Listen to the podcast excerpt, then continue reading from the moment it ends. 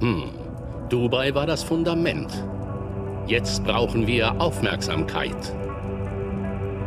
Page, aktivieren Sie die Schläferzelle.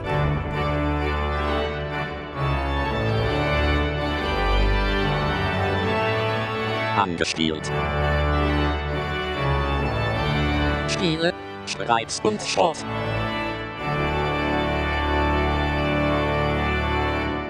Hallo und herzlich willkommen zur 65. Folge von Angespielt. Mein Name ist Markus Richter, ich spreche in Mikrofon und nachdem wir uns neulich über Spieleentwicklung unterhalten haben, möchte ich jetzt mal wieder zu einem der großen Werke kommen, äh, über die man sprechen muss, weil sie einen so großen Namen haben und auch Spaß machen, also mir zumindest. Ähm, und dazu habe ich wieder die berüchtigte Dach Connection eingeladen. In Österreich erwartet uns heute Abend Robert Glashüttner. Hallo und guten Abend. Guten Abend äh, arbeitet für FM4, ist dort auch zu hören und schreibt auch für den Standard, wenn ich richtig informiert bin? Nein, ich schreibe Ach. für Presse äh, und ich schreibe für Videogame Tourism und ich bin bei Subotron, der fantastischen Wiener Games-Initiative. Ah, dann war das der andere Österreicher, der findet. Ja, ja, verstehe, der Siegel verstehe. schreibt für den Standard, nicht ich. Äh, sehr gut. Und dann haben wir äh, in der Schweiz äh, Melin Sieber für, von. Ja, SR das ist sie und zwar richtig ausgesprochen. Auch das noch. 100 äh, Punkte. Von S SRF 2. Äh, SRF, Schweizer Radio und Fernsehen. Ach so, du hast, du hast keinen Hauskanal. Nein, wir, wir, haben keinen Hauskanal, da wir eine Fachredaktion sind und alle Kanäle beliefern. Ah, verstehe, ich arbeite verstehe. in der Digitalredaktion vom Schweizer Radio und Fernsehen. Verstehe, verstehe, wieder was gelernt. So, und wir wollen heute sprechen über ähm, Deus Ex Mankind Divided. Und das ist ja das dritte Spiel in einer Reihe, die sozusagen also mit großen Jahresabständen veröffentlicht wird. Und äh, bevor wir zu dem Spiel kommen, ist es ja traditionell so, dass ein angespielt erstmal gefragt wird, wo kommt ihr denn eigentlich her, liebe Gäste? Und dann ist die Frage, Merlin, äh, Deus Ex, was war deine erste Deus Ex-Erfahrung? Ja, das erste Deus Ex habe ich mit großer Leidenschaft gespielt und ich glaube, ich hatte zum ersten Mal dieses seltsame Gefühl, dass man zuerst ein Spiel spielt und danach einen Teil des Spiels in der Realität sieht. Jetzt musst du äh, kurz beschreiben, worum es da geht. Verschwörungstheorien. Es ist zu lange her. Das ist, äh, wie lange jetzt her? Das war 2000. Warren Jahre. Spector weint jetzt genau, irgendwo. Ja, genau. Warren Spector weint jetzt irgendwo. Und äh, ich weiß es ehrlich gesagt nicht mehr. Ich weiß noch JC Denton und den Battery Park am Anfang des Games. Aber ist, das Setting war doch dasselbe, oder? Äh, ja, Grob. ungefähr auch. Cyberpunk-Zukunft. Genau, also das, das kann man vielleicht sagen. Also Cyberpunk ja. in der Zukunft, Menschen werden durch maschinelle Ersatzteile erweitert. Und genau. im Hintergrund wartet eine immer irgendwie auch immer geartete, ähm, ja, Illuminaten, mächtige alte Männerverschwörung, um Dinge zu tun. Ähm, ich habe den ersten Teil tatsächlich nämlich nicht gespielt. Ich habe nur, als ah. der zweite Teil rauskam, von ganz vielen Quellen gehört, oh, das ist das Spiel, wo der erste Teil schon so krass war und habe das dann sozusagen mit großem Spaß gespielt. Da gibt es, glaube ich, sogar ein Angespiel dazu. Oh. Ähm, und äh, bin jetzt sozusagen im dritten Teil äh, gelandet und habe aber und habe selber so, so nicht dieses, dieses, diesen mysteriösen ersten Teil jemals gespielt. Robert, hast du da noch genauere Erinnerungen dran oder hast du den auch nicht gespielt? Also Deus Ex, das Original, kam ja raus 2000 und das war noch die Zeit, wo ich extrem viel StarCraft Brood War gespielt habe und sonst nichts. Äh, deswegen habe ich mir das alles erst später aneignen müssen.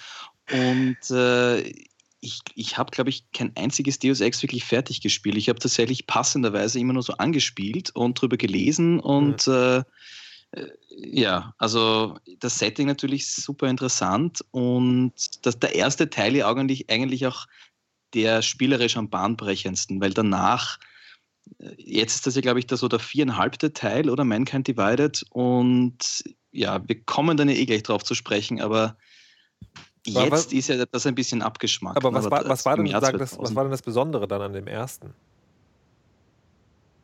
Naja, diese, diese Vermählung zwischen äh, First-Person-Shooter und Rollenspiel und dieses Schleichen, also dieser ganze Hybrid, dieses Hybrid-Genre, das, das war ja damals schon ungewöhnlich und, und das gab es ja so auch noch nicht. Ja, und dass du also mehrere das, Herangehensweisen an, eine, an ein Problem haben konntest, das hat ja die Serie ja nicht bis heute ja als ja. festen Bestandteil eingebaut. Ja, also eben diese, diese unterschiedlichen Möglichkeiten, wie du Probleme löst, genau, ja. wie du sagst, ja. Aber Melin, du hast es sagen äh, gespielt. Hattest du das damals beim Spielen? War das dann so was total Großartiges? Teilst du dieses, dieses, äh, das war ein neues Genre oder ist das, äh, hast du es einfach nur gespielt und es war vielleicht ein gutes Spiel und hast dann hinterher erst erfahren, dass das so bahnbrechend gewesen sein muss? Ich, war, ich denke, es, war, es ist eher Letzteres. Also ich habe erst jetzt im Nachhinein, man kann ja Spiele spielen und sich nie mit, den, mit dem Spielen an sich befassen mhm. und dann oder auch Spiele spielen und sich dann damit befassen, was es überhaupt heißt, was ist ein Spiel, was macht ein Spiel aus. Und äh, ich habe das jetzt eigentlich auch erst in den letzten Jahren so realisiert, was Deus Ex, oder jetzt auch mit diesem Review, äh, was Deus Ex eigentlich für, einen, für eine starke Auswirkung hatte auf die Game-Geschichte. Mhm. Und äh, Robert hat gerade schon erzählt, zweiter Teil auch, auch nicht durchgespielt. Bei mir war es auch so, ich habe den zweiten Teil, ich habe ihn quasi, ich habe ihn quasi zweimal bis zu einer bestimmten Stelle gespielt und bin dann immer sozusagen abgebrochen. Also das, äh, das Spiel war tatsächlich zu lang und dann, als das rausgekommen ist, war noch das Problem, dass die Bosskämpfe von einer anderen Firma gemacht wurden. Und deswegen sozusagen ja, diese Geschichte habe ich auch vor kurzem erst gehört. Das so. ist herrlich, oder? Genau, Weil die, die Bosse ja die einzigen sind, die man ja eben nicht pazifistisch genau, also das, sagen, also Deus Ex zeichnet sich schon immer dadurch aus, dass man mehrere, zwei oder drei Lösungsmöglichkeiten hat. Entweder man hackt sich überall rein oder man schleicht sich überall rein oder man schießt alles kurz und klein. Das war auch in äh, Human Revolution so, mit dem sozusagen feinen Unterschied, dass die Bosse halt von der Firma, von der anderen Firma irgendwie entworfen worden waren, die halt dachte, ja, das mit der Waffengewalt ist super. Und das haben die dann später, es gab einen, gibt einen Director's Cut von Human Revolution, wo sie das nochmal nachgebessert haben. Den habe ich gespielt. Und, ähm, und dann ja. habe ich nochmal angefangen, weil ich es nochmal sehen wollte und bin dann aber auch wieder sozusagen so abgebrochen, weil es einfach. Äh aber, aber wie nachgebessert? Also man kann jetzt doch die Bosse ja, ja genau. oder ja. was? Ach so. Mhm. Okay. Genau.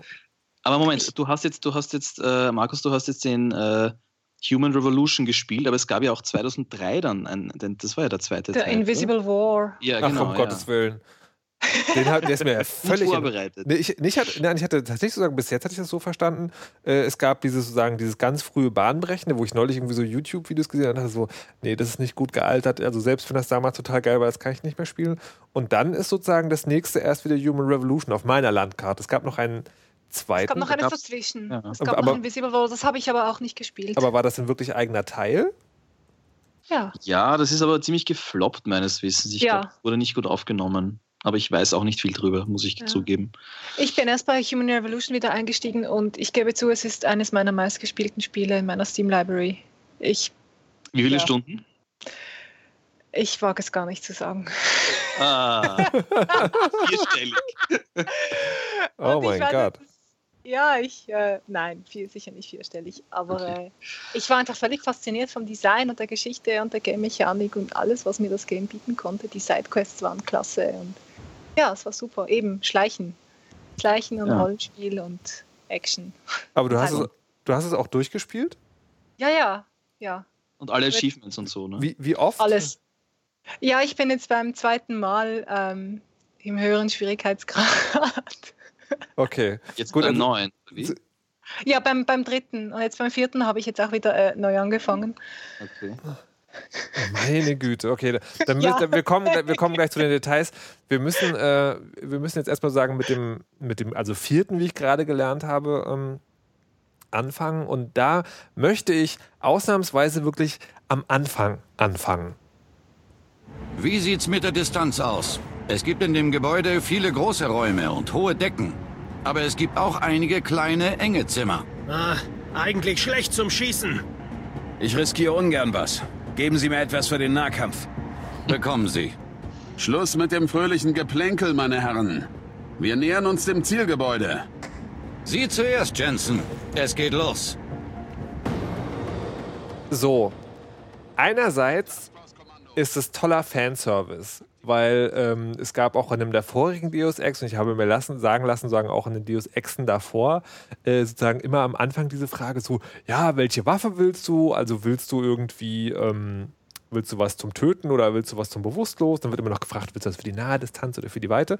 Und von daher ist das sozusagen wieder eingebaut. Was mich aber extrem irritiert hat, Deus Ex, das ist also Cyberpunk, hochtechnisiert, immer mit also wie viel das mitbringt, aber immer so mit dem Anschein von inhaltlicher Tiefe. Und diese Anfangsmission, dieses Einstieg, dieser Einstieg in Deus Ex ist islamistische Terroristen, US-Militär in einem US-Militär-Hubschrauber, wo ein US-Militärsoffizier dieses so ha, ha, ha macht. Das hat mich extrem irritiert. Wie ging es euch damit, Merlin? Ich fand den ganzen Dubai-Einstieg-Level ziemlich seltsam. Ich fand ihn ziemlich aufgesetzt auch. Auch dieses komische Ding, dass du da irgendwie einsteigst, du hast alle deine Fähigkeiten schon, aber dann verlierst du sie irgendwie wieder nach diesem Dubai-Level. Ich habe gerade vorhin nochmal gespielt und ich fand ihn sehr gut als Einstieg, auch für Leute, die die Serie nicht kennen. Da gab es ja diese ganzen Tutorials, das war sehr, fand ich sehr schön integriert. Aber einfach fühlt sich alles etwas sehr aufgesetzt an. Robert?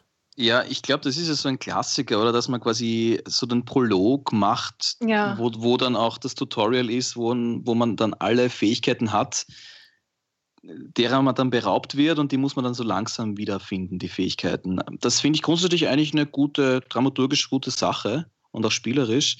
Ich, ich muss ja jetzt, es, Achtung, kurzer Spoiler, es, es gibt dann am Schluss dieses Levels, äh, dieses umfangreichen Tutorials, muss man scheitern und ich habe nicht verstanden, dass ich scheitern muss und habe versucht, glaube ich, 20 Mal dieses Level zu lösen. Und es war absolut nicht wirklich erkennbar, äh, dass ich einfach nichts tun muss. Woran das hat mich extrem, extrem geärgert. Wie, das wo, muss ich, das, das muss du dich jetzt gerne erklärt haben. Ja, woran musst du scheitern? Naja gut, also man muss sagen, also am Schluss dieses, dieses Prologs ähm, ist man dann so auf so einem freien Feld und da, da beamen sich dann so seltsame Thugs her mit so, mit so komischen Gesichtsmasken. Und äh, da ist ein Helikopter und noch so ein Typ, den man irgendwie beschützen muss, obwohl er so böse ist irgendwie oder so halb böse. Und das, das Beschützen des Typs ist eine Nebenmission und den Helikopter aufhalten ist die Hauptmission. Ja. Yeah. So, und wenn du da jetzt irgendwie reingehst, du kannst dich nirgendwo verstecken, sondern das sind irgendwie, weiß ich nicht, 20 von diesen Typen und äh, auf so einem freien Feld. Und ich habe da wirklich versucht, das irgendwie zu lösen. Und es geht aber nicht. Und dann bin ich zu einem Helikopter, denke, was soll ich jetzt machen? Soll ich irgendwas drücken, irgendwas einsteigen? Geht nicht. Ich, ich, ich gehe zu dem Typen hin, versuche ihn zu decken, zu schützen, versuche extrem gut zu schießen, alle Augs, die ich habe, irgendwie einzusetzen. Es, es ändert sich nichts. Sie schießen ihn immer nieder. Äh, ja, und dann die Lösung ist, äh, Spoiler, Spoiler, man muss einfach nichts tun und warten und dann äh, kommt die Zwischensequenz. Die Mission ist gescheitert, äh, entschuldigen, Boss, äh, Sir, verdammt, es ist, nicht, es ist nicht geglückt und so und dann geht es eigentlich erst los. Robert? Und mir war das nicht klar. Du musst, jetzt sehr, du musst jetzt sehr stark sein. Ja. Das ist lösbar. Es ist lösbar? Es ist lösbar, es ist lösbar beides ja gleichzeitig. Es ist beide, ja, nee, aber das, so, also, das also ist, es, ist, es, ist, es ist nicht, es geht immer weiter, egal was, was ich tue. Also das ist schon wieder ein positiver Punkt äh, an Deus Ex, ähm, dass es tatsächlich sozusagen die Möglichkeit gibt, Sachen auch komplett zu verkacken und trotzdem geht das Spiel weiter und hat dann sozusagen eine mehr oder weniger ähm, äh, also Auswirkungen. Ähm, okay, das rettet das Spiel. Ich dachte, es geht, man kann es nicht lösen. Also, das wäre das wär wirklich dumm, ne? Ja, Wenn man es lösen kann, gut, okay, dann, dann, dann liegt es an mir. Aber Weil ich dachte, es, es geht einfach nicht. So, deswegen, aber das wäre echt ein bisschen doof. Was ich, ich möchte noch mal einen Schritt zurückgehen, was mich erstaunt sagen, weil was mich total, also, was, also wirklich schon aufgeregt hat, ist dieses Call of Duty-eske diese Einstiegssituation. Ja. Mhm. Weil ja. du es, also, also, also die Welt von Deus Ex erfordert es zum Beispiel an keiner Stelle, dass das arabisch sprechende Terroristen sind, um die es da geht. Also das ist wirklich so, du hast also die Geschichte, diese, diese Science-Fiction-Welt, in der Leute durch Augmentierungen, also diese technische Erweiterung des eigenen Körpers, ähm, ver verbessert werden. Und dann gibt es so eine Kluft zwischen den natürlichen Menschen und denen, die augmentiert sind. Und mhm. das, das kannst du an jedem Platz der Welt spielen lassen. Und es ist fucking nochmal in, in einem arabischen Land und es sind Terroristen, die Arabisch sprechen. Warum?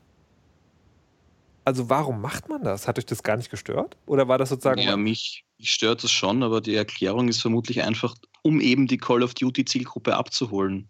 Ich, ich glaube, es ist recht, eine recht mhm. simple Antwort. Aber, meint, aber meint ihr, das funktioniert? Hm, ich denke schon. Also ich habe jetzt die, habt ihr die Verkaufszahlen vor euch, aber nee. ich glaube schon, dass das gut funktioniert. So. Hm. Also es ist ja auch diese ganze dieses eigentlich total interessante und ambivalente äh, Cyberpunk-Setting wird ja auch so ganz seltsam zugespitzt, hm. äh, damit es eben auch der Call of Duty-Spieler versteht, genau, wo das dazu, Problem liegt. Dazu habe ich gerade noch einen kleinen Ton. Jetzt musst du dich auf Miller konzentrieren und dir Zugriff auf das NSN Motherboard.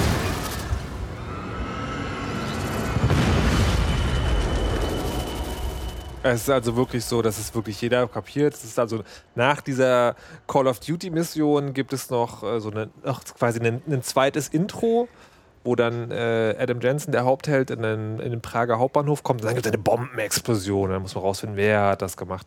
Ähm, hat euch das in die Geschichte reingegangen oder hat euch die Geschichte überhaupt mitgenommen? Ich fand wie auch, das haben, ich glaube ich, viele Leute in den Reviews gesagt, die Nebenmissionen waren eigentlich das Spannendste. Äh, einfach, weil ich fand, dadurch hat man eigentlich viel eher noch mitbekommen, halt. wie. Ich, ah! möchte, ich möchte darüber noch reden, aber jetzt würde ich gerne erstmal wissen, halt. wie die Hauptgeschichte sozusagen, äh, wie ihr die ja. erlebt habt. Ich fand das Game Klischee 3000. Es war ich finde Cyberpunk sehr interessant als Genre, aber es war mir einfach zu viel. Es war mir zu viel Checkliste. Was ist jetzt Cyberpunk? Wir bringen XYZ und dann ist es Cyberpunk. Und manchmal dachte ich nur, oh. Und dass noch die Illuminaten dahinter stecken, da dachte ich am Schluss einfach nur, oh, gib mir mal was ja, anderes. Aber äh, äh, kannst, also kannst, kannst du trotzdem noch sagen für uns ein Beispiel auspacken? Also was, was so Klischees sind, die da abgehakt die, werden? Also wir gehen mit Adam Jensen in illegale Raves. Sie sind auf den Spuren von Drogendeals. Äh, wir rennen diesen Abwasserkanäle herum und auch eben, dass halt Adam Jensen einfach aussieht wie Neo aus Matrix. Ja, oh Gott. Ähm, äh, die deutsche Synchronfassung ist ja noch schrecklicher als die originale englische. Und, und irgendwie, äh, ich fand, ich fand die Anmutung des Games wunderschön, eben dieses ganze Cyberpunk-Anmutung, Blade Runner, äh, Neuromancer, was auch immer, aber einfach die, die, die Orte und, und Elemente, die dann verwendet werden, in, um dieses Cyberpunk heraufzubeschwören, das war mir einfach ein bisschen zu viel. Einfach ein. Und das ist dann eben auch gar nicht komisch. Man kann ja sagen, es ist überdreht und dann ist wieder das komisch, aber das ist es eben nicht. Es ist ungewollt komisch dann. Ja, ah ja, und der Abstieg, auch, ja. der Abstieg in den, bei, bei den Prostituierten und, und den, den Pole Dancer, ja, wir besuchen da mit Adam Jensen ja ein, ein Bordell. Und da dachte ich mir auch, oh, ich habe das schon so oft gesehen, ich muss mhm. das nicht mehr sehen. Ja, ja, eben, es ist dieses, dieses eigentlich coole, so wie du sagst, dieses coole Cyberpunk-Setting und dann ist es aber erst recht so eine äh, klischeehafte, abziehbildmäßige Sex and Crime-Sache und alle sind so cool und so pseudo hart irgendwie. Eben also dieses ganze, die, diese, diese Figur finde ich schon so unsympathisch von diesem Jensen, wie der aussieht und wie der redet. Das ist, äh, ja, also ich fange damit auch wenig an. Und auch die ganzen Charaktere, die man trifft. Also es ist, es ist irgendwie alles sehr überdreht und, und sehr, sehr eindimensional. Inwiefern? Aber das könnte es eben ja gerade wieder komisch machen. Na eben, das ist aber genau das. Eben, es ist ja nicht, es ist ja nicht, also die, es ist überhaupt nicht komisch. Also mhm. Also ich, die Autoren sind einfach schlecht, glaube ich. Oder man, ich weiß es auch nicht.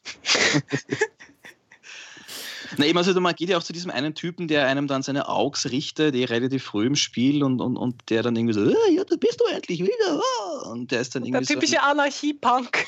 Ja, Anarchie-Punk, genau. Es ist alles so wenn es wenigstens lustig wäre, dann, dann wäre es ja gut. Aber also man hätte wirklich so die, den, die, die Telltale oder LucasArts-Leuten sowas geben sollen. Das, das wäre mal was. Also quasi selbes Setting, aber so Bulletstorm-Ansprechhaltung. Was meinst du damit? Naja, so, so, so ja. over the top und äh, ah. also immer auf einen billigen Scherz ausgelegt und sowas. Das, das hätte euch dann besser gefallen. Oder, oder andersrum. Ja, oder ein ja. Nein, also das Spiel nimmt sich einfach viel zu ernst und es bietet sich ob opportunistisch der Call of Duty äh, Schieß mich tot im Sinne von literally, äh, also eben diese äh, First-Person-Shooter-Bros. Diese, dieser Zielgruppe bietet man sich an, finde ich. Na, aber dabei ist es ja, dabei sind die spannendsten Game-Momente, glaube ich, nicht dann, wenn man sich schießen durch das Game bewegt, sondern wenn man eben durch die ganzen Schächte kriecht. Aber ist, ist das ja, so? aber das ist ja, das ist ja das Was? Gameplay. Das Gameplay muss man dann, glaube ich, irgendwie getrennt betrachten mhm. von der Story, finde ich, oder? Ich weiß auch nicht. Das ist irgendwie, das ist ja wieder die ludonarrative Dissonanz. naja, naja, aber naja, da, hm. Also das finde ich tatsächlich schwierig, dass, äh, weil du kannst das tatsächlich auf, auf mehrere Arten spielen. Also sowohl in den Dialogen als mhm. auch in dem eigentlichen Gameplay. Da gibt es ja immer, immer mehrere ähm, ja, irgendwie Sachen, die man machen kann. Ja, aber ob du, wie du die Dialoge führst, ändert ja an den Figuren nichts. Ne? naja, aber es, aber, es endet, aber es kann auch schon dein, dein, dein, äh, dein Spielerlebnis. Also hier kleines Beispiel. Was sagst du? Haben wir einen Deal, Herr Jensen, wir haben ein Deal. Ausgezeichnet. Oben in meinem Büro ist ein Safe, dort findest du Collars Kalibrator. Viel Spaß damit. Ich melde mich. Und das ist natürlich sozusagen, ist das also totales Klischee. Ne? Das ist der Mafia-Boss. Das ist ein, ein irgendwie auch immer geartetes Technikteil, ein Kollaborator, wofür auch immer man den braucht. ähm, und das ist halt alles totales Klischee. Aber gleichzeitig ist es trotzdem eine echte Wahl, weil du kannst natürlich auch hingehen und diesen Laden einfach kurz und klein schießen und ähm, kriegst dann auch das Teil, aber verbaust dir sozusagen in der Welt äh, die, die, Kommunikation und die Charaktere wirken dann auch anders. Und ich finde es ja. nicht zufriedenstellend? Nee, also spielerisch finde ich das ja alles okay. Es ist ein solides Rollenspiel, aber das Problem ist, dass diese Art von Rollenspiel, die gibt es seit 15 Jahren. Gothic 2 funktioniert genauso. Mhm. Die Figuren sind genauso doof, die Aufträge sind genauso. Äh, es ist aber genauso umfangreich und, und äh, du hast genauso viele Möglichkeiten. Und das finde ich auch total okay und das ist auch ein, ein, ein bewährtes Spielprinzip. Aber es ist einfach, es ist etwas Bekanntes, Konservatives. Aber ja, durchaus gut. Solide. Das heißt, du hattest daran Spaß? Ja, also das Gameplay finde ich bewährt. ähm, aber, aber ich, das, das klingt ja, eigentlich so ein bisschen mein, schlimm. So, ja, bewährtes Gameplay. Es hat sich stets redlich bemüht. Nein, ich, ich finde, ich, also ich mag ja äh, Rollenspiele vor allem wegen dieser, erstens wegen der Möglichkeiten, zweitens wegen, wegen des Umfangs einfach, dass du, dass du dir denkst, okay, du hast jetzt ähm, so eine unglaubliche Vielfalt an Orten, an Personen, NPCs, Missionen, äh, Dinge, die du kombinieren kannst. Natürlich Crafting und sowas äh, kommt dann auch noch dazu. Und die Augs kommen auch. Also eben, also, und das ist so ein Füllhorn. Und das finde ich, das finde ich einfach toll an dem ganzen Genre. Aber. Das heißt, die macht die, macht ja. die Kombination an Ausstattungsmöglichkeiten des eigenen Charakters. Ja. Die Sachen, die man dann tatsächlich sozusagen im Spiel da machen kann. Ja, aber das, das, ja, aber ich sehe das wirklich getrennt von, von dem Setting und von den Figuren und von der Story. Es ist einfach diese, diese Freude an dieser, an dieser Fülle, an dieser spielerischen Fülle. Okay, aber wir können ja wir können sagen, weil wir gerade schon dabei sind, äh, kurz daran bleiben. Wie hast du es denn gespielt? Also es gibt ja sagen die verschiedenen Wege und ich habe das Gefühl, dass also Game-Journalisten im Allgemeinen sind hinterhältige Hunde und spielen immer so dieses so, ja, keine Gewalt. Ich schleiche mich überall ran und schieße sie von hinten mit diesem Betäubungsding in den Nacken. Robert. Fragst du uns jetzt beide? Ja, ja erstmal äh, du. Wie, wie warst nein, du drauf? Also ich bin, ich bin ja, ich bin ja ein, ein äh, zugegebenermaßen recht aggressiver Spieler. Mhm. Und wenn mich diese Figuren dann nerven, dann irgendwann, irgendwann, irgendwann reicht es mir dann auch. nee, also der Call of Duty, das geht zum Beispiel gar nicht, weil mich da, äh, das ist ein, ein Exkurs, den niemand interessiert, aber dieses ganze Militärsetting, das, das macht mich so aggressiv, diese ganzen Leute, die einem irgendwelche Aufträge, ja, und musst jetzt dorthin und diese Sergeants, alles furchtbar. Äh, und in dem Fall man zumindest, hat man zumindest die Möglichkeit zu sagen, okay, weil dieses Gelaber nervt mich jetzt, geh weg und ja. Also eher, ich muss zugeben, eher nicht so. Das, ich probiere es immer mit dem Schleichen, aber dann, dann schieße ich dann doch. Also quasi du äh, anfangs der Mission, du schleichst rein und dann äh, entdeckt irgendwann jemand und denkst, okay, ich habe auch das andere Gewehr dabei. Genau, und ich bin ein großer Fan des äh, Hoch, äh, jetzt laufen auch wie vor 15 Jahren bei Gothic ich habe jemanden getötet oder habe jemanden irgendwas Falsches gemacht, unter Anführungszeichen. Die ganzen Wachen laufen auf mich zu und dann nehme ich eine Wache nach der anderen aus, bis alle tot sind. Und ich muss mich nicht verstecken oder ich verstecke mich einfach so lange, so einer nach dem anderen, weil die, ja. die KI, die KI ist natürlich dumm wie Brot. Ne? Das heißt, ich setze mich hinter den Sessel und warte dann, bis, alle, bis einer nach dem anderen reinkommt. Dann sind alle fort. Ich weiß aber nicht, was ich davon halten soll, weil einerseits äh, sozusagen, wenn äh, also wenn, wenn die, die, die Nichtspielercharaktere so, so ein Verhalten haben, was echt so unberechenbar ist und schwierig auch, dann werde ich so ungeduldig und ungehalten auch. Andererseits, also wenn schießt dann auch. Nee, es ist eher sozusagen, ich lade halt nochmal neu und versuche es dann halt irgendwie anders zu machen und dann aber so, mhm. ah, warum sind die nicht so berechenbar? Andererseits sozusagen, wenn das passiert, was du gerade beschreibst, ich auch so, ja, ist halt auch ganz schön doof eigentlich, ne? Also das sozusagen, dann ist es halt so computerspielerisch. Also im ja, Sinne von, ja. man erkennt sozusagen, also die, äh, die, die Mechanik halt sozusagen so deutlich, dass man auch denkt, okay, das mache ich jetzt im Verlauf des Spiels vielleicht 500 Mal und dann habe ich es durchgespielt. Hm, ist das die Herausforderung, die ich gesucht habe? Ich bin da also wirklich sehr äh, hin und her gerissen. Melin, wie hast du denn gespielt? Ich spiele, ich versuche eigentlich immer als äh, Ghost zu spielen, also irgendwie um, immer unentdeckt. Und ich finde es auch die, die, das ist das, was mich, glaube ich, an, an diesem Game so fasziniert, diese Herausforderung, wie komme ich da rein, ohne dass mich jemand sieht? Weil ich weiß, irgendwo versteckt gibt es die Möglichkeit, so zu spielen und dann probiere ich halt einfach alles durch, was möglich ist. Beispielsweise bei diesem Level mit der Palisade Bank da habe ich mich ständig gefragt, wie komme ich da rein und zwar durch die Vordertür sozusagen, ohne dass ich da verschossen werde. Und ich habe den Weg gefunden und das war so, das, das, das ist auch das Gefühl, das ich mag an diesem Game, das es in mir erzeugt, so im Sinne von, ha, ich habe genau das gefunden. Und ich, ich bin da unbemerkt reiner wieder raus durch die Vordertür. Ja, es erinnert mich auch ein bisschen, äh, ich, ich dachte mir, ja, die ganzen Hacking-Sequenzen, die sind ja irk. Kannst du, kannst, du, kannst du kurz ja, das, diese, oh, das ist furchtbar. Ja, kannst, du kurz das Hacking, ähm, kannst du kurz das Hacking beschreiben, wie es funktioniert? Also eigentlich basiert es darauf, man kann Türen oder Safes oder was auch immer hacken und es basiert dann eigentlich darauf, dass man den Weg durch ein Netzwerk äh, suchen muss, währenddem ähm, man möglichst eigentlich unentdeckt bleiben sollte. Und äh, ob man jetzt entdeckt wird oder nicht, basiert auf einer, einfach auf, einem, auf einer Zufallszahl, die immer wieder neu ist, wenn man dann das Game neu lädt, äh, den Level neu, also den Spielstand neu lädt. Und das macht es halt ein bisschen doof. Also ich, ich fand immer so, ach. Aber ich, ich finde eben gerade das, das Mindset des Hacking, das zeigt sich, glaube ich, vielmehr einfach darin, dass man eben kreative Lösungen finden muss, um ein Problem zu lösen. Also wenn du vor einer Türe stehst, dann hackst du die nicht zuerst, sondern du schaust zuerst, ah, gibt es vielleicht noch andere Wege? Wo ist ja der Lüftungsschacht? Gibt es vielleicht eine Wand, die kaputt ist? Oder finde ich irgendwo das Passwort? Äh, und so weiter. Das ist das, was mich am Game fasziniert. Eben, dass man halt, es gibt immer eine Lösung, die muss man aber zuerst finden. Das, das spiele ich vielleicht sozusagen anders. Ich versuche immer all diese, diese Sachen zu finden. Ne? Also irgendwie bei dem einen Wachmann in der Wohnung zu sein, um dort den Hinweis auf das Passwort, was dann in der sozusagen in der Bank vielleicht funktioniert. Ja. Aber wenn ich das habe, hacke ich das Schloss. Nein! Weil du die Herausforderung suchst ich, und alles nee, ich, ich, weiß nicht, also ich, ich finde dieses Hacking-System auch so eine, so eine Mischung aus, äh, eigentlich finde ich es ganz lustig, weil es halt so, okay. weil es, äh, weil es tatsächlich, also das ist vom Spieldesign ist es ganz komisch, weil es gibt tatsächlich, also vor allen Dingen bei den komplexeren Netzwerken, eine Art und Weise, wie du durchkommen kannst.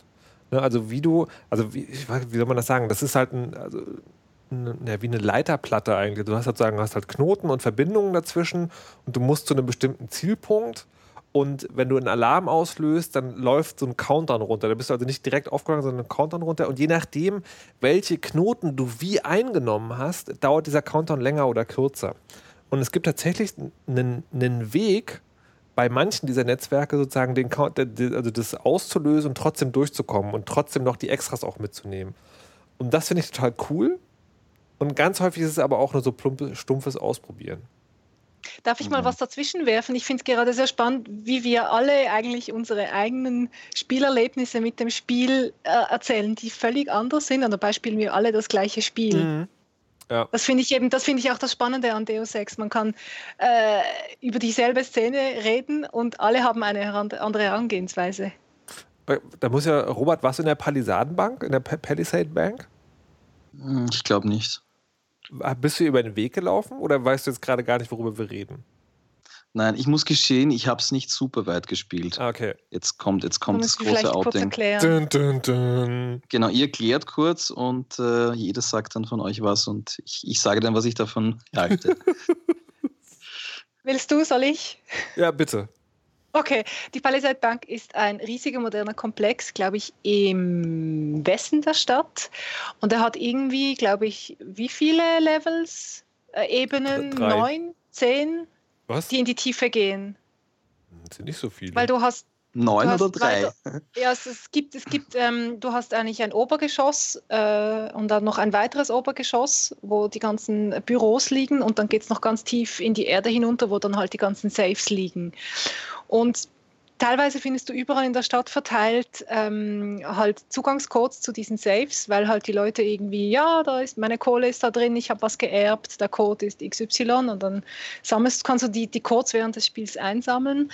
Zusätzlich gibt es ganz unten äh, im Untergrund noch riesige Safes von Firmen, also beispielsweise von ähm, Pikes, der, der Medienorganisation. Und wenn du das Spiel auch gut absuchst, findest du die Karten, um diese riesigen Safes zu öffnen.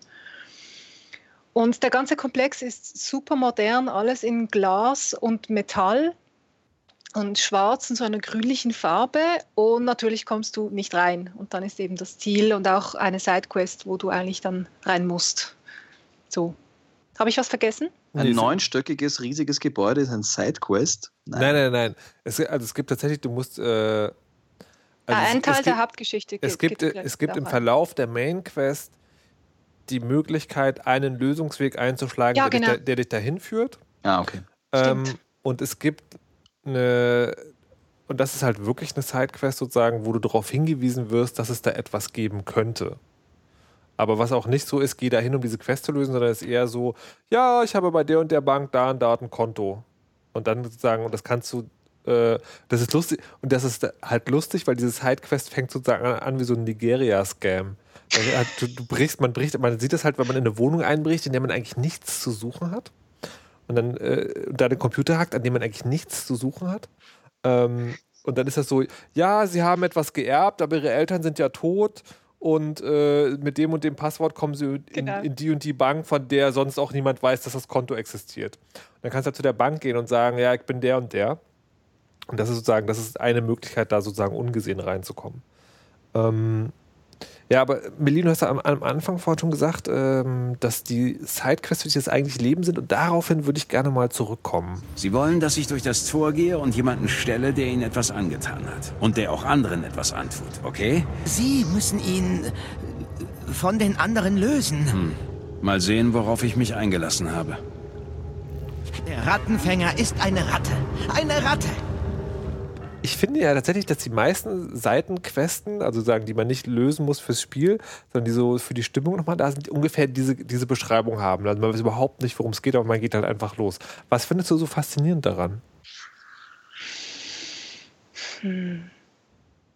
Also ich fand, ich fand es spannend, weil es mir oft auch bessere Infos über die Welt gab, in der ich, in der ich mich mit äh, Adam Jensen bele- äh, bewegte, beispielsweise eben die, die, die Quest, wo es um die, diesen Cult of Personality ging, diesen, diesen ähm, wie hieß das, diesen Illusionisten, der so zu einem Art Gott sich aufgeschwungen hatte und dann so seine Mitglieder um sich scharte und ihnen suggerierte, ihr lebt jetzt alle in einer wunderschönen Welt, obwohl sie eigentlich nur irgendwie in, einer, in einem kleinen Raum im Untergrund lebten und ja, oder die andere Sidequest, wo man, äh, wie war das nochmal, illegale, ähm, gefälschte Ausweise für zwei Orks organisieren musste, wo auch das ganze ähm, Segregationsthema mal eine persönliche Note bekam. Von dieser Frau, die da in diesem Gebäude sitzt, oder? Und diese, diese Ja. Dinge fälscht, ja. ja. Also da muss Ja. man vielleicht Das noch, fand ich auch ganz gut. noch ein bisschen Kontext liefern. Ähm, die Stadt, also ich, wir haben ja schon kurz beschrieben, äh, es gibt halt die Menschen, die jetzt sagen, technische Erweiterung im Körper tragen. Und es gibt halt die natürlichen, so, äh, die sogenannten. Und ähm, die, die Orks oder Optis in Deutsch äh, von optimiert werden sozusagen, äh, also es sind die ausgestoßen, sind, der Dreck der Gesellschaft mehr oder weniger. Und es gibt dann eine, eine Szene, das ist auch, also das ist eine von den, von den Nebenquests, über die stolpert man am Anfang, mit der das Spiel sagt, guck mal, so sehen Nebenquests in dem Spiel auf, das kannst du gerne machen. Und das muss man nicht machen, aber wenn man dann hingeht, dann ist es sozusagen sehr weit. Und da geht es halt um Leute, äh, es geht um einen Fake-Kontrollpunkt der Polizei, der sagt, du kommst hier nicht rein, nur wenn du das entsprechende Ausweispapier hast und das kannst du dort kaufen. Und dann kommst du sozusagen hinter so einen Fälscher-Erpressungsring. Und da. Wollen wir, ja, Ja, bitte. Verzeihung. Nee, aber du willst es noch zu Ende führen, aber ich finde ja diese ganze Aug versus Nicht-Aug-Thematik sehr da, interessant. da, ja. sprech, da kommen wir auf jeden Fall noch Ja, äh, ja. drauf zu sprechen. Was mich bei dieser Nebenquest ein bisschen irritiert hat, ist dieses, ne, man hat ja die Möglichkeit, ähm, äh, also verschiedene Wege einzugehen. Und ich habe ja auch diesen No-Kills-Weg versucht. Und das Schöne ist, bei diesem Ding gibt es einen Lösungsweg, wo du irgendwann zur Polizei gehst und sagen kannst, ey, da gibt es einen Fake-Polizisten, der sozusagen der Leute ausnimmt. Und das habe ich natürlich gemacht, weil ich dachte, die allerbeste Lösung, wenn du niemanden umbringen willst, ist ja, wenn du ihn auch nicht bewusstlos stehst, sondern wenn du einfach zur Polizei gehst und sagst, hier, ich habe Beweise, nehmt den fest. Was dann passiert ist, Spoiler, die Polizistin geht hin und erschießt ihn. und ich war so, what? Und ich bin mir Ja, aber das, das, ist ja, das ist ja kein Problem. Du darfst niemand erschießen. Nee. Die anderen dürfen eh. nee, ich möchte ja zu keinem Tod Weißt du, also ich möchte sagen, Ach, so. Ja. Und, äh, mhm. und ich bin mir aber nicht ganz sicher, was ich davon halten soll. Weil einerseits habe ich mich natürlich geärgert, ne? weil sie sagen, ich habe mit Mühe und Not, also das ist auch die aufwendigste Art, diese Quest zu lesen, zu lösen. Also ich habe mit Mühe, Mühe und Art das und dann, dann macht das Spiel so was Unvorhergesehenes. Da dachte ich so, ist das jetzt doof, weil es nicht die Erwartung erfüllt, die man eigentlich sozusagen gelernt an diese Art von Rollenspiel, an diese Art von Quest, an diese Art von Lösungsweg hat? Oder ist es eigentlich cool, weil es zeigt, wie hart die Welt ist? Was würdet ihr sagen? Discuss, Robert. Naja, das Problem bei diesen ganzen, ich will das jetzt alles so oder ich will das alles so spielen, das funktioniert schon rein deshalb nicht gut, finde ich, weil wenn du nicht weißt, was im Spiel passiert, und so soll es ja auch sein, du willst ja auch überrascht werden, äh, kannst du das ja nicht äh, in Bezug darauf setzen, dass du sagst, ich will jetzt komplett pazifistisch sein und dann passiert eben sowas, was du gerade erzählt hast. Naja, das passiert eben halt. Es ist ja egal, dann ist halt, dann, dann spielst du halt äh, da die nächsten zwei Stunden halt mit Waffengewalt und dann die nächsten zwei Stunden schleichst du wieder herum. Also mhm. ich, ich finde es interessanter, das zu mischen einfach und das äh, macht das ganze Spielerlebnis auch irgendwie abwechslungsreicher. Also ich fände es interessanter, wenn man dann quasi beim zweiten Run sagt, okay, ich habe das Spiel jetzt durchgespielt und kenne die Welt und kenne die Figuren und kenne die Quests ein bisschen oder ein bisschen mehr. Und dann quasi so wie ein Speedrun macht man halt einfach diesen Pazifisten-Run. Mhm. Aber so beim ersten Mal spielen finde ich das nicht so relevant und da will ich auch überrascht werden von sowas. So. Ja, das, davon kann, also das finde ich auch eine total spannende Selbstbeobachtung. Ich kann mich total schwer davon lösen, versuche das immer und gleichzeitig macht das aber mir, dass der Vorwurf keimt, das Spiel ist zu berechenbar. Also es ist schon, äh, da sind, der ist doch der Spieler an sich schon äh, interessant. Aber Melin, wie findest du denn diese Szene? Also wie findest du sozusagen, dass man diese ganze mühevolle Fußarbeit reinsteckt und dann wird der Typ erschossen? Was soll ich sagen? Ähm, ich habe mir gerade überlegt, warum mich diese Szene irgendwie nicht gestört hat. Mhm. Und ich glaube, es liegt daran, dass der Adam Jensen ist ja ein Typ, der ist ja irgendwie wie, ähm, wie sagt man auf Deutsch, detached. Also ist wie er ist nie, nirgendwo irgendwie involviert. Er mhm. ist immer der Mann, der Mann des Dazwischen, der Go-Between. Das heißt, er, ähm, er, führt irgendwelche Befehle aus und, und manchmal merkt er eben halt, dass er äh, aufs Kreuz gelegt wird von, sein, von seinem Boss. Äh, aber er ist irgendwie nie so irgendwo dabei und deswegen äh, soll es ihn auch nicht ähm, treffen, wenn, wenn jetzt eben plötzlich die, die Polizei brutal wird. Mhm. Also deswegen äh, wird ihm das auch nicht angerechnet, wenn da die Polizei beginnt, andere ähm, zu erschießen mhm. auf sein Kommando hin. Aber ich glaube, Markus meinte ja, dass er das nicht wollte, dass die Polizei ihn erschießt, weil er alles dafür getan hat, dass keine ja. Gewalt passiert und dann ja. passiert sie doch. Ne? Ja, ich, äh, also ich, ich glaube auch tatsächlich, was mich was mir, Ein Beweis, dass du ohnmächtig bist. Ja, das ist ja eine Rolle von Adam Jensen. Er ist ja irgendwie immer sehr, nee, aber das, oft auch sehr ohnmächtig. Ja, aber okay, es stimmt. Insofern passt es ganz gut. was ich gerade überlegt was mich eigentlich stört, glaube ich, ist, dass der Charakter dann so schlecht gespielt ist. Weil nichts am Anfang sozusagen ähm, weist am Anfang darauf hin, also genau, das Komische ist eigentlich, du kommst zu dieser Polizistin und sie wirkt in einem System von korrupten Bullen als eine der wenigen Guten und dass die dann sozusagen hin, also genau, die wirkt wie eine Festung des Rechtssystems. Ich glaube, das ist das, was mich gestört hat. Die wirkt wie eine Festung des Rechtssystems, ja. Also ich bin einer der wenigen, die es richtig machen wollen, auch wenn die Zeiten mhm. gerade hart sind. Und dann geht sie halt hin und nimmt den Typen nicht fest und führt ihn in der Gerichtsbarkeit, sondern schießt ihn halt einfach über den Haufen. Und das passt nicht. Und ich glaube, das ist so eine Stelle, was im Spiel auch häufiger passiert. Das ist, ähm, das ist gerade. Ich habe eben das, das System als alle, alle sind irgendwie korrupt in dieser, in, dieser, in dieser Zukunft oder in dieser zukünftigen Gesellschaft. Deswegen ja, habe ich auch angenommen, dass sie vielleicht die, die Heilige spielt, aber es dann eben doch nicht ist. Du bist so zynisch. es ist dann eine Cyberpunk-Zukunft, die sind immer negativ. Ja, ab, abgesehen davon, dass alle böse sind, das ist ja auch, ich muss es leider wieder sagen, dieser, dieser ludonarrativen Dissonanz geschuldet, dass letztlich. Erklär mal, was meinst du mit der ludonarrativen Dissonanz? Für naja, das. Für alle, die zuhören. Für, für, für alle, die zuhören und glauben, ich bin da irgendwie so ein, ein, ein äh, Quacksalber und sage irgendwelche Dinge, die ich selbst nicht verstehe. Nein, die ludonarrative Dissonanz meint eben, dass es äh, immer ganz schwer ist, äh, die erzählerische Ebene eines Spiels mit der spielerischen Ebene ah. des Spiels zusammenzuführen. Und äh, es gelingt schwer bis selten, dass es wirklich alles ineinander aufgeht. Und du hast entweder du hast eine, eine Open World oder eine, ja, halt so ein Spiel wie, ja, das ist, ich würde jetzt nicht sagen, dass das jetzt äh, Mankind Divided eine klassische Sandbox ist, aber du hast eben, das doch, es ist doch eine, ein Open World Spiel, du hast sehr viele Möglichkeiten. Je mehr Möglichkeiten du hast spielerisch, desto mehr leidet die Erzähl Erzählung darunter, desto plumper werden die Figuren, desto plumper werden die erzählten Geschichten, weil ja du als Spielerin so viele Möglichkeiten haben musst. Und das ist halt ganz schwer zu vereinen. Und wenn, wenn natürlich das Ganze dann so ist, dass du äh, einen Schlauch hast, äh, in einem First-Person-Shooter oder ein, ein Adventure zum Beispiel auch, wo jetzt spielerisch die, die, die Möglichkeiten nicht so ausgeprägt sind wie in einem Rollenspiel, dann kannst du die Erzählung wieder umfangreicher und vielseitiger und tiefgründiger machen. Mhm.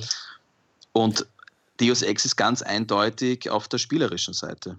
Und deswegen, das ist für mich auch die Erklärung, warum, warum das alles so, so platt ist. Nee, aber, aber, aber, aber nein. Also, ne, das, das, das stimmt nämlich für die Hauptquest. Und dann bin ich nämlich ganz bei Melin, nämlich, dass die, ähm, äh, dass die, dass die Nebenquests das Schöne sind, weil du hast diese große Welt, du hast diese überbordende Hauptquest, du hast diese riesige Stadt, die du erkunden kannst. Und die unterliegt tatsächlich diesem Effekt, also dass sie so ein bisschen zerbröselt und wenn du da genau hinguckst, eigentlich nichts von inhaltlicher Relevanz bietet. Aber diese kleinen Seitenquests oder nicht nur eine Quest, also auch Orte. Ne? Also du brichst halt irgendwo ein und, äh, und, und guckst dir sozusagen eine einzelne Wohnung an oder eine einzelne Lagerhalle. Und das ist immer total schön, weil das passt immer. Du hast dann immer eine Geschichte, du, hast, du, du findest einen persönlichen Hintergrund, du findest kleine, also kleine Details, wie, also sogar Einrichtungsgegenstände passen dann irgendwo, irgendwo hin. Und sozusagen, diese Welt besteht aus einzelnen kleinen Perlen, die aber nicht zusammengehören eigentlich. So, ja, aber ja. Das, ist, das ist ja dann eben genau das Schöne dran, weil ja genau. diese Perlen erstens einmal lädst du als, lädst du als Spieler das mit, mit, mit Inhalt und mit Erzählung auf zusätzlich, ja. weil man oft auch nicht genau weiß, okay, wie ist das jetzt zustande gekommen, warum ist diese Wohnung so, wer ist diese Person? Also man, man erzählt sich das selbst, man macht sich selbst, man spielt sich, er spielt sich selbst eine Geschichte in gewisser Weise. Mhm. Und andererseits können diese kleinen Geschichten in den Nebenquests ja für sich stehen. Nicht? Die müssen ja nicht zwangsweise genau. jetzt mit, mit, der Main ja. Story so. Deswegen glaube ich, ist es, glaube ich, der Grund. Für mich waren eben auch die ganzen Details wie ein Anzeichen dafür, da hat sich jemand unglaublich viel Mühe gegeben. Also irgendjemand aus der von den Machern und Macher hat sich hingesetzt und sich überlegt, okay, was klatsche ich da rein? ähm, was mir dann nachher eine Geschichte erzählt. Beispielsweise gibt es ja in diesem äh, Mafia-Quartier von den Dwalis, das ist ja diese Mafia-Gang, gibt es ein, ein, ein, ein Badezimmer und da ist die Badewanne voller Blut und ringsherum stehen irgendwelche wahrscheinlich ähm, Säurebehälter. Mhm. Und du kommst rein, es hat überhaupt nichts mit der Geschichte zu tun, siehst diesen Raum und du hast eine komplette Geschichte vor dir. Und du überlegst dir, was ist da passiert, wie, wie, wie kommt das Blut ins Bad, was ist mit der Säure und so weiter. Und dass da jemand einfach daran gedacht hat, diese Geschichte da reinzusetzen, das, fand, mhm. ich sehr, das fand ich sehr schön. Aber ich finde das ein tolles Plädoyer zu sagen, spielt doch mehr Nebenquests. Das finde ich total gut. Ja, aber, aber es, also es ist wirklich, es, also A, stelle ich gerade schon fest, dass wir auch wenn wir hier drüber reden, vor allen Dingen darüber reden. Und das ist bei mir tatsächlich so. Also ich habe die, ich habe diese Stadt erkundet und habe halt diese ganzen Nebendinger mitgenommen und habe mit einem großen Vergnügen diese komplette Pal Palisade Bank, über die wir vorher geredet haben, habe ich von oben bis unten aufgeräumt ja. und fand das ja. total großartig. Ähm, und habe die Main Quest tatsächlich dann vorangetrieben, wenn einfach nichts sonst mehr da war. Also das Spiel unterteilt das tatsächlich so, du kannst einen Stadtteil erforschen und der ist halt irgendwann leer sozusagen. Also hast du irgendwann alles gesehen und dann musst du, um halt was Neues zu bekommen, ähm, musst, du, musst du halt sozusagen die, die, die Main Quest irgendwie weiter vorantreiben. Und, ähm, um, ja, um neue Schauplätze freizuschalten. Genau, um neue Schauplätze. Dann, da sind dann aber wieder eigentlich die Nebenquesten äh, interessant. Es gab, ja. es gibt, ja, was, was ich auch noch sehr schön finde, ist das Architekturdesign. Also ich glaube, die Städte sind ja. tatsächlich wirklich toll. Ähm, Umwerfen. Also es gibt, äh, man ist dann in so einer, in so einer, ich würde mal sagen, in so einem Ghetto. Und das ist auch, also ich, ich fand das sozusagen vom, vom Spielmechanischen nicht, nicht so spannend, weil du musst halt rein und dann wieder raus, schleichen oder schießen, wie auch immer. Aber es war sehr schön eingerichtet. Also es hatte wirklich was Blade Runner-mäßiges und es war wirklich, also filmreif in einem guten Sinne. Und das fand ich und was ich, schön was mich auch sehr faszinierte war, und ich glaube wahrscheinlich kommt jetzt das Gender-Klischee, die Kleidung der Leute. Ähm, ich glaube, ich habe den Verdacht, dass eine, eine deutsche Designermarke da die, die Kleider zum Teil designt hat, weil der Adam Jensen ähm, da sehr prominent äh, die Marke trägt und die ist auch im Internet zu finden. Und äh, das, fand ich, das fand ich auch sehr schön. Ich meine, die Menschen sind ja, finde ich, eher hässlich animiert, aber irgendjemand hat da unglaublich viel äh, Zeit und Geld und Arbeit reingesteckt, die Kleider der Leute zu designen. Ja. Das finde ich interessant. Hast du das recherchiert oder, oder vermutest du, dass nee, es so ist? Nee, das, es gibt Referenzen. Es gibt Referenzen auf gewissen Computern auf die Kleidermarke und du siehst es auch äh, am Revers von Adam Jensen, die Marke. Also, da muss ich nachschauen. die Acronym heißt sie. Also das ist genau, das ist ganz am Anfang, wenn du quasi das, äh, das Apartment von dem Jensen erforscht, dann hat er in seinem E-Mail-Ordner, glaube ich, eine, eine Bestellbestätigung mhm. von der Klamottenfirma. Und die hat eine URL und diese URL ist der tatsächliche Online-Shop dieser Klamottenfirma. Okay, cool. Und auch ja. die ganzen Kleider sind alle super, super designt. Also irgendwie, ja. ja. Weiß man mehr über diesen Deal? Äh, oder? Nee, das, das hätte ich gerne herausgefunden. Okay, okay. Na, das ist ein äh, gut, guter Rechercheansatz, ja. ja. Genau, so viel sozusagen zu dem, zu dem Spiel und auch zu der Spielmechanik, haben wir, glaube ich, viel gesagt. Und jetzt sagen gerne nochmal zu dieser Tapete, ne? also dieses. Ähm, die Kulisse. Ist, ist die Kulisse. Es gibt äh, die, die, der, der große Konflikt, den das Spiel mitbringt, und zwar nicht nur im Spiel, sondern auch die Werbekampagne vorher hat sich ganz viel damit beschäftigt, ist, diese, ist dieser, naja, dieses, dieses Ding halt, dieses Ding zwischen den augmentierten und den natürlichen und dieser, also die, die, Parallele zu Rassismus liegt sozusagen total auf der Hand. Was da passiert ist halt, dass die, ähm, also im Spiel wird es erklärt mit, alle, die Elektronik im Körper hatten, sind zu einem bestimmten Zeitpunkt ausgerastet, weil ein Hacker irgendwie diese elektronischen Körperteile gehackt hat und haben halt massenweise Leute umgebracht und seitdem sind die so Ausgestoßene aus der Gesellschaft, die werden unterdrückt. Man wird auch sozusagen, wenn man vorbeigeht, Zeuge von Polizeigewalt. Und es wird überlegt, irgendwie Ghettos zu bauen und eigene Städte, um die da irgendwie auszulagern. Und das ist also eine ganz, ganz, ganz äh, fiese Geschichte eigentlich. Und die haben auch, und es gab auch im Vorfeld des Spiels Diskussionen, weil ähm, die sprechen, also der, der, der Werbesprech selber spricht von Mechanical Apartheid. Und Apartheid ist ja ein ganz aufgeladener und feststehender ja. Begriff aus dem Rassismus. Ähm, und es gab eine, eine, eine Werbegrafik, wo jemand äh, Org Lives Matter, also so ein Demonstrationsbild quasi, und da hatte jemand so ein Plakat Org Lives Matter, was sozusagen eine Anspielung auf die Black Lives Matter. Ähm, war auch im Game zu sehen, das Plakat. Das war auch im Game, okay, war auch im, im Game zu sehen. Und ähm, ich habe ich habe das im Vorfeld mitgekriegt und habe mit, ähm, jetzt muss ich mal kurz nachgucken, mit ähm, Mary DeMall gesprochen. Das ist die Executive Narrative Director. Weil ich, mhm. also weil, wenn man, weil ich dachte so, wenn man so ein Thema anbringt, dann erwarte ich eigentlich, ah, das Spiel hat eine eigene Meinung zu dem Thema und B, man hat sich mit den Leuten auseinandergesetzt, die mit zu dem Thema was zu sagen haben. Und das mhm. habe ich sie auch gefragt. Ich, äh, wir hören mal ganz kurz rein. Ich bitte mein fürchterliches Englisch zu entschuldigen. So, will there be, uh, will it all be up to the players how they, how they think about the issue, or will there be some kind of message like, don't, don't do apartheid stuff?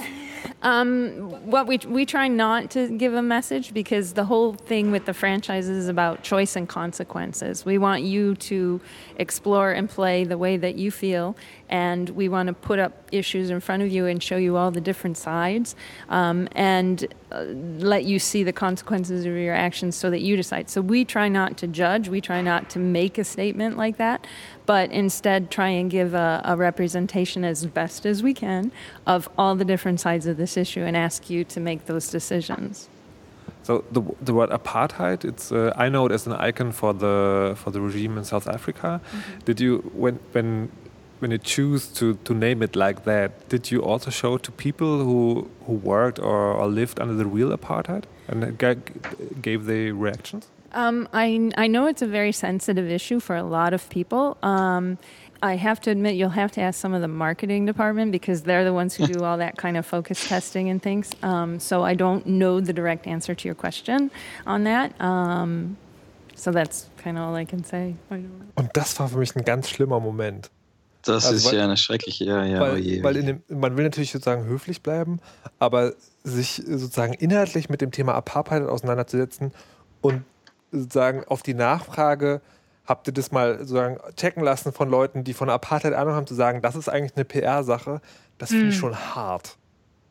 Ja, vor allem. Sie ist das sehr schön ausgewichen. Ist, ist sie nicht, hast du nicht gerade gesagt, sie ist der. Executive Narrative Director das ist ja ein, ein, Armutszeugnis. Und sie sagt, sie schickt dich mit dieser Frage zum Marketing. Okay. Ja. Und ich meine auch diese Ausrede, ja, wir machen irgendein Setting, das hat überhaupt keine Blabla und äh, jeder soll sich nehmen, was er will, das ist ja ein Schwachsinn. Ne? Naja, das ist naja. ein totaler Unsinn, weil durch, jede, durch diese ganzen Darstellungen äh, und, und die Tatsache, dass die, die Augs sind arm und die anderen sind nicht arm, das ist eine ganz klare wenn nicht Botschaft, dann zumindest eine ganz klare Zuspitzung, ähm, die, ja, aber die kann ich dann irgendwie nachdenken oder die blöd finden oder nicht blöd finden. Aber das kann ich nicht, ich kann da nicht irgendeine Seite übernehmen oder das irgendwie, das, äh, ach. Jetzt, jetzt bin ich verwirrt. Also ich hätte schon sagen, also ich würde schon erwarten, dass wenn ein Spiel sich mit diesem, ähm, mit diesem Thema beschäftigt, dass da irgendwo eine Aussage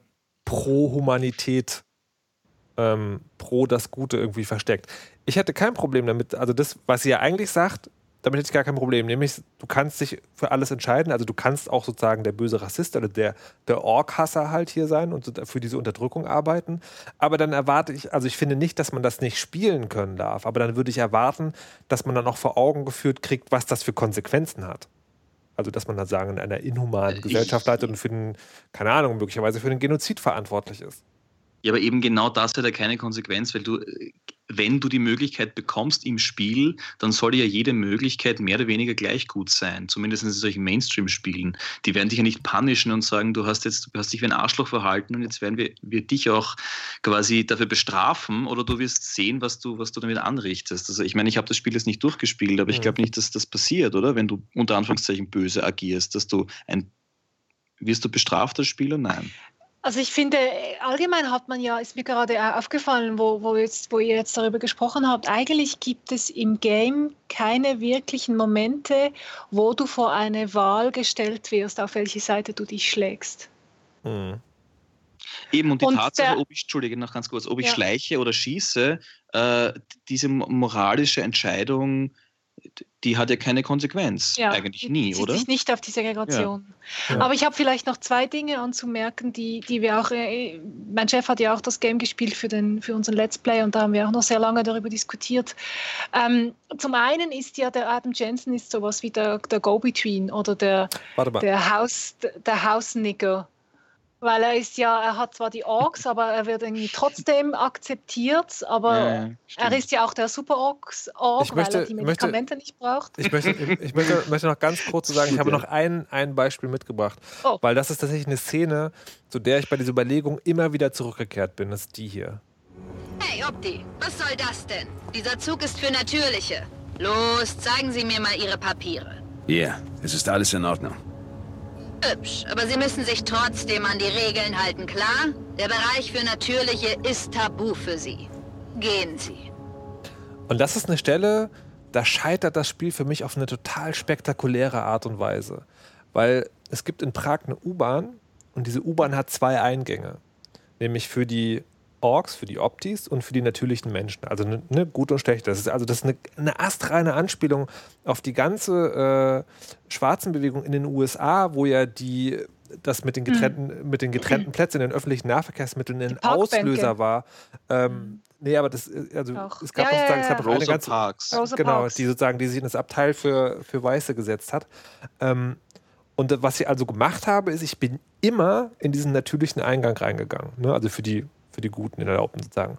Und das Problem an der Stelle ist, das ist genau das, äh, ähm, Merlin, was, weswegen ich sozusagen das jetzt unbedingt nochmal anbringe, weil das ist genau das, was du gerade erzählt hast. Es gibt keine Konsequenzen für mich als Spieler. Ich gehöre eigentlich zu der unterdrückten Gesellschaft und alles, was das Spiel mir mitgibt, um mir das wirklich spüren zu lassen, ist, ich muss halt einmal häufiger meine Papiere vorziehen. Das heißt, der Jensen, diese Spielfigur, ähm, ist ja, wie du es gerade gesagt hast, sozusagen der, der, das, das Quotentier. Der hat halt so gute Papiere, dem passiert halt nichts.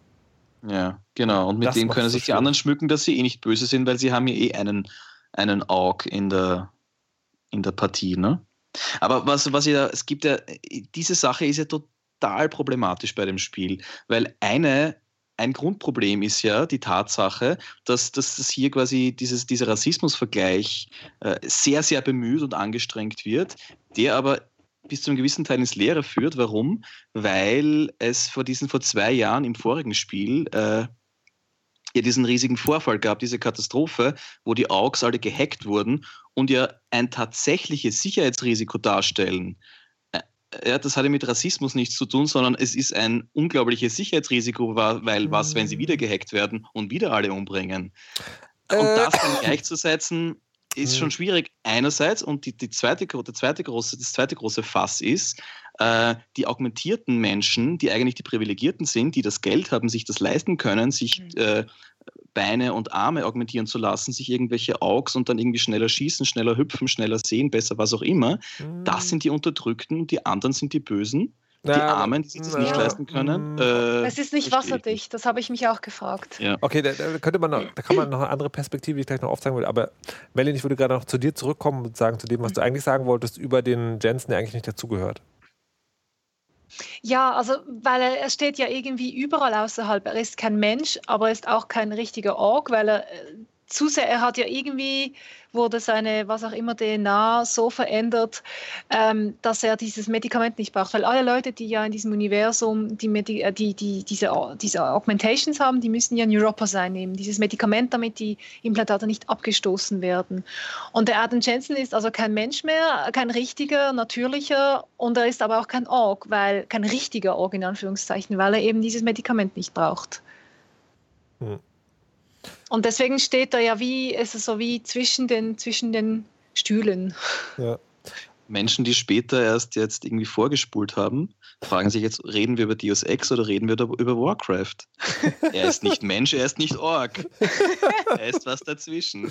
Ähm, aber Robert, um, das, um nochmal darauf zurückzukommen, ich also ich finde, das könnte man im Spiel aber noch verzeihen, sozusagen, dass, äh, also diese Schwäche im, okay, du hast diese Augmentations eigentlich nur, weil das schon auch so, also da ist tatsächlich eine der wenigen positiven Dinge, ähm, äh, in, in, in, diesem ganz schlimmen Call of Duty Anfang, weil das ist eine verlassene Baustelle eines Luxushotels.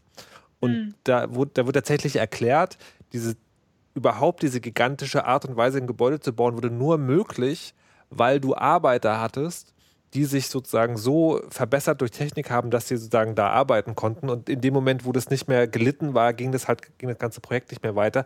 Und es gibt schon immer mal wieder so Hinzeige zu diesem sozusagen, dass du, dass du nicht immer die Wahl gehabt hast, sondern dass es auch so war, wenn du halt mitspielen willst vorne, dann hast du dich vielleicht augmentieren lassen. Und dann hatte ich das sozusagen umgedreht erwischt, als, äh, als mhm. es dieses Ding gab.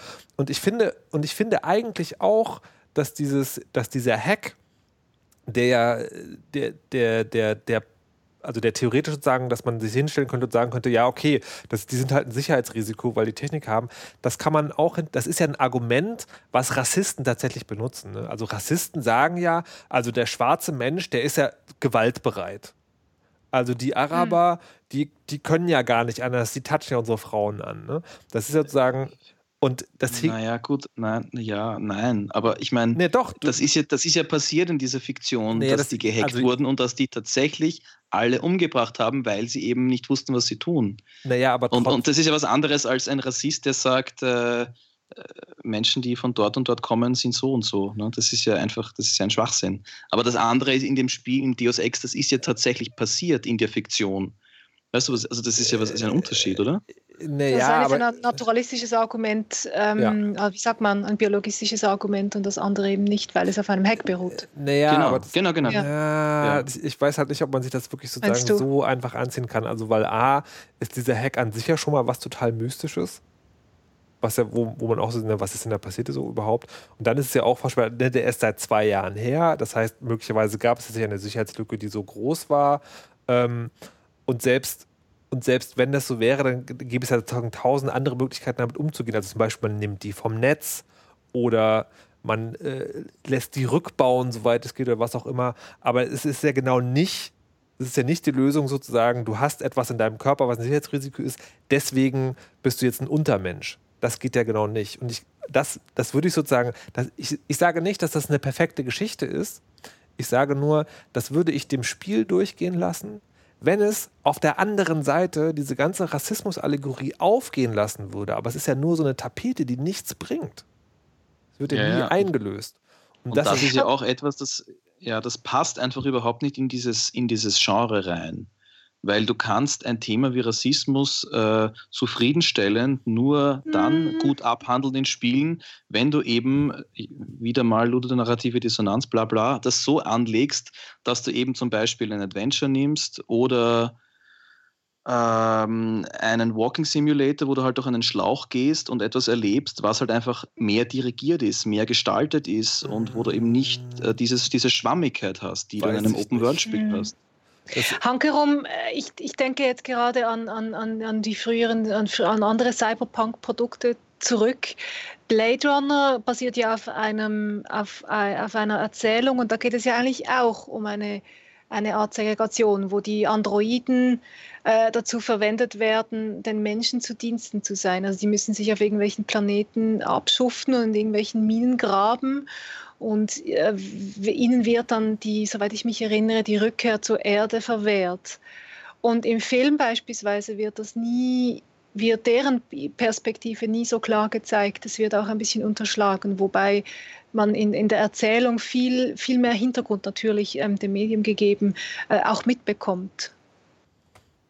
Hm. Also ich halte das, hm, wie soll ich sagen, also ich halte es ich, ich, glaube nicht, dass das Medium das nicht kann. Und ich glaube auch nicht, dass diese Art von Spiel das nicht könnte. Aber man müsste es, man müsste es halt trauen. Also ich, ich unterstelle eigentlich eher, dass es nicht geklappt hat wegen dem, was äh, der Executive Narrative, äh, was die Executive Narrative Director gesagt hat, das nämlich, dass man das nicht ja. will. Ich ja. glaube, das ist der Punkt. Ich glaube, das nee, geht du hast, schon. du hast schon recht. Natürlich geht es auf was auf jeden Fall äh, so ist, es geht auf jeden Fall besser. Auch, auch in mhm. diesem Genre und auch in dieser Serie. Das ist keine Frage, ja. ja. Mhm. Aber letztlich kann man ja auch eben argumentieren, es ist viel einfacher, eine fertige Meinung hinzustellen, als dir die, den ganzen Entscheidungsprozess zu überlassen. Also dass du dir eine Meinung bilden musst, währenddem du spielst. Mm, nee, ich finde, das kann man schon auch machen, das könnte man auch machen, aber das das liefert ja gar nichts. Das lässt sich ja komplett damit alleine. Also selbst wenn du dir was erarbeitest, ist sozusagen, das ist ja null Kommentar. Und das, und das ist das eigentlich, was mich dann wieder stört. Das ist, das ist wie mit, der, mhm. mit dieser Polizistin, das ist die Erwartungshaltung, die geweckt wird. Ne? Also wenn über das Spiel geredet wird, wenn die Werbung, wenn du die Werbekampagne anguckst, dann sagt dir dieses Spiel, Alter, ich bin so ein Action-Rollenspiel, Schleichen, wie du agiere, wie du willst, Ding mit inhaltlicher Relevanz. Aber ich frage mich, habt ihr die Werbekampagne überhaupt mitbekommen hier im deutschen Raum? Weil bis in die Schweiz ist überhaupt nichts gedrungen. Ich habe da eigentlich erst im Nachhinein erfahren, dass es da eine riesige Kampagne gab. Hm, also ich, ich, ich weiß tatsächlich nicht, äh, wie das als normaler User ist, weil ich einfach den Presseverteiler gelesen habe und auf einem Vorab-Event war, wo, mhm. ähm, wo das alles sozusagen äh, und auch die Diskussion, die es also vor Release des Spiels schon gab, irgendwie mitverfolgt habe und da noch mhm. dachte so, naja, also da, es gab schon damals die Vorwürfe, das Spiel kann halt nichts und das wird sozusagen, das wird nur heiße Luft sein. Da dachte ich so, naja, warte doch erstmal ab, bis es rauskommt. Aber leider haben diese Kritiker halt sozusagen vollkommen recht behalten. Das finde ich halt wirklich schade.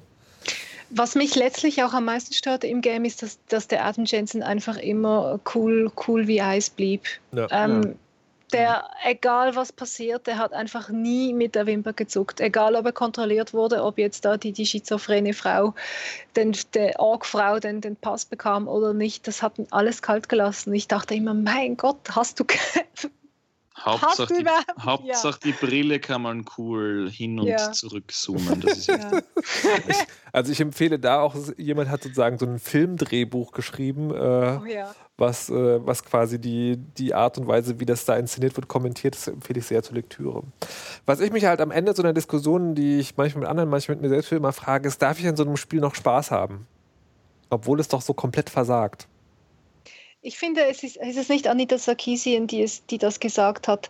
Äh, man, man darf an etwas Spaß haben, wenn man seine Probleme auch äh, anerkennt. Also okay. man darf selbst problematische Dinge mögen, wenn man anerkennt, dass es problematisch ja. ist. Wenn man die Probleme kennt, versteht und äh, zumindest selbst mal durchgedacht hat. Ja, ja. sehe ich genauso. Verstehe.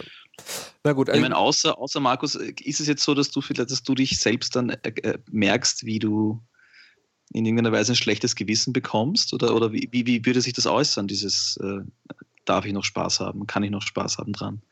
Nee, nee, das ist, das ist tatsächlich eher sozusagen, also in, also, hm. Also auf einer extrem. Das wäre, ja, das, nee, das wäre ja die alte Debatte bei, wie bei den Killerspielen. Also dass man sagt, darf, darf ich noch Spaß haben, obwohl ich Leute über den Haufen schieße? Ja, ja, wahrscheinlich. Ja, ja stimmt. Ja, im Prinzip ja. habt ihr recht. Stimmt schon. Ähm, was tatsächlich zu sagen ist, nachdem ich jetzt eine Weile gespielt also andersrum. Ich habe Human Revolution gespielt, hatte da sehr viel Spaß dran, auch wenn ich es nicht durchgeschafft habe und habe mich sehr auf Mankind Divided gefreut. Aber das Zusammenspiel mit der inhaltliche Anspruch ist wirklich echt nicht vorhanden. Und äh, das Gameplay ist eigentlich bis auf so ganz kleine Verbesserungen original das, das was Gleiche. ich vor fünf Jahren gespielt habe. ja. Bin ich sehr, sehr enttäuscht. Und sozusagen das nächste Deus Ex würde ich eher so Uh, naja, mal gucken. Bin mir noch nicht ganz sicher. Weiß Spielt nicht, Gothic 2. Es ist genau dasselbe.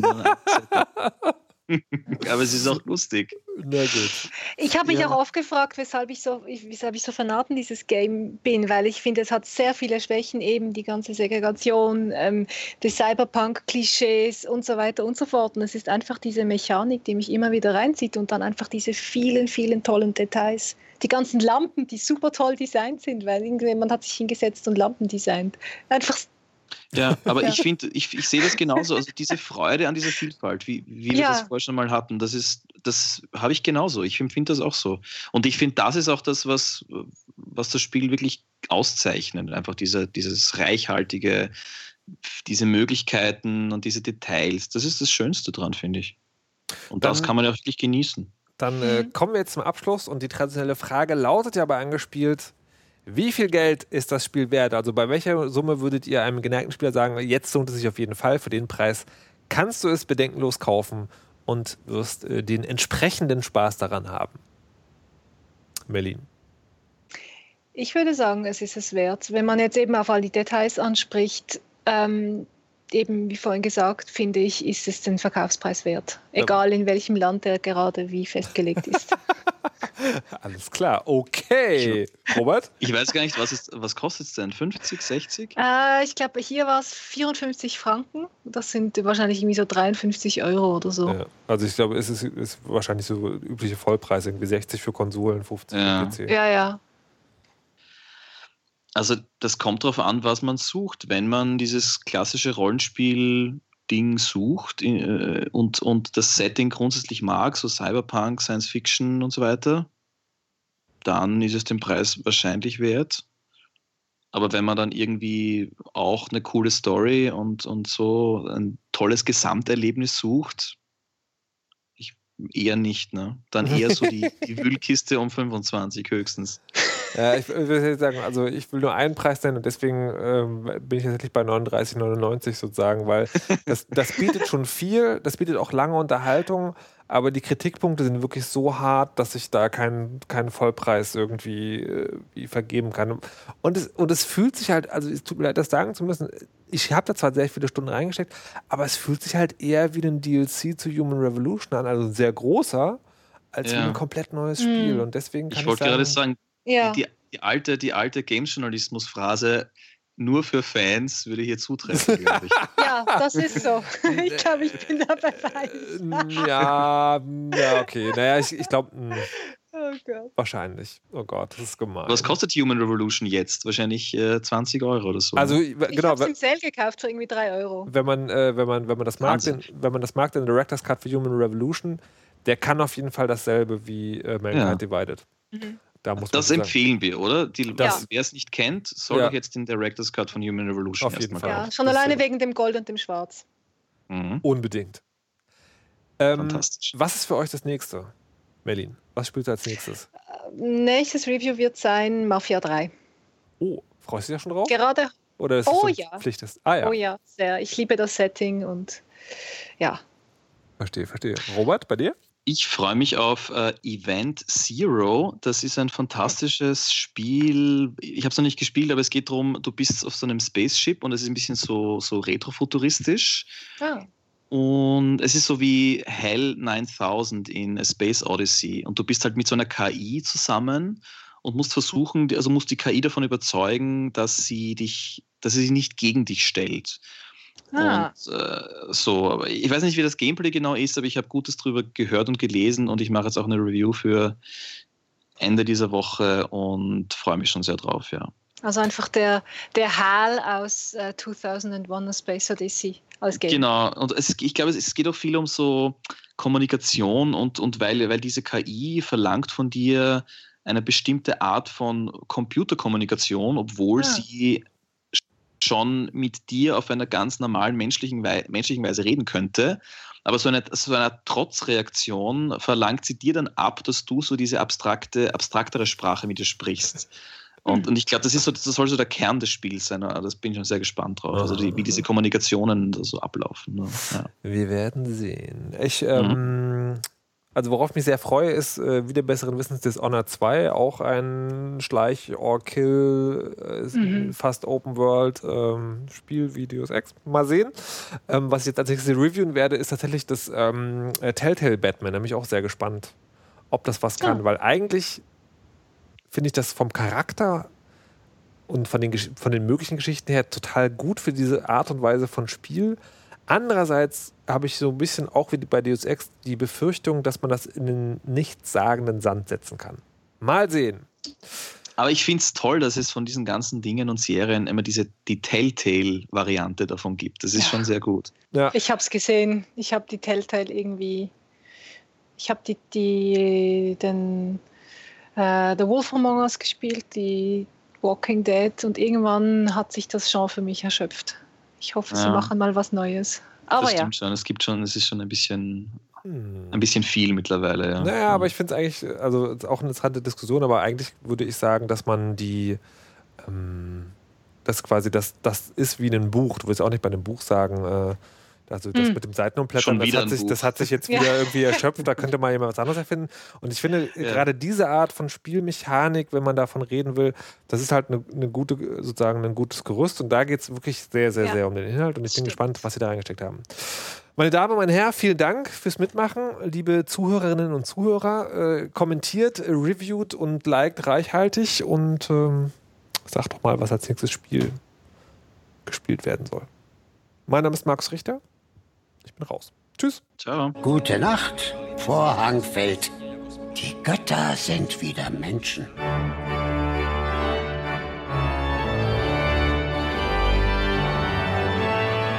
Angestielt. Spiele, Streits und Sport.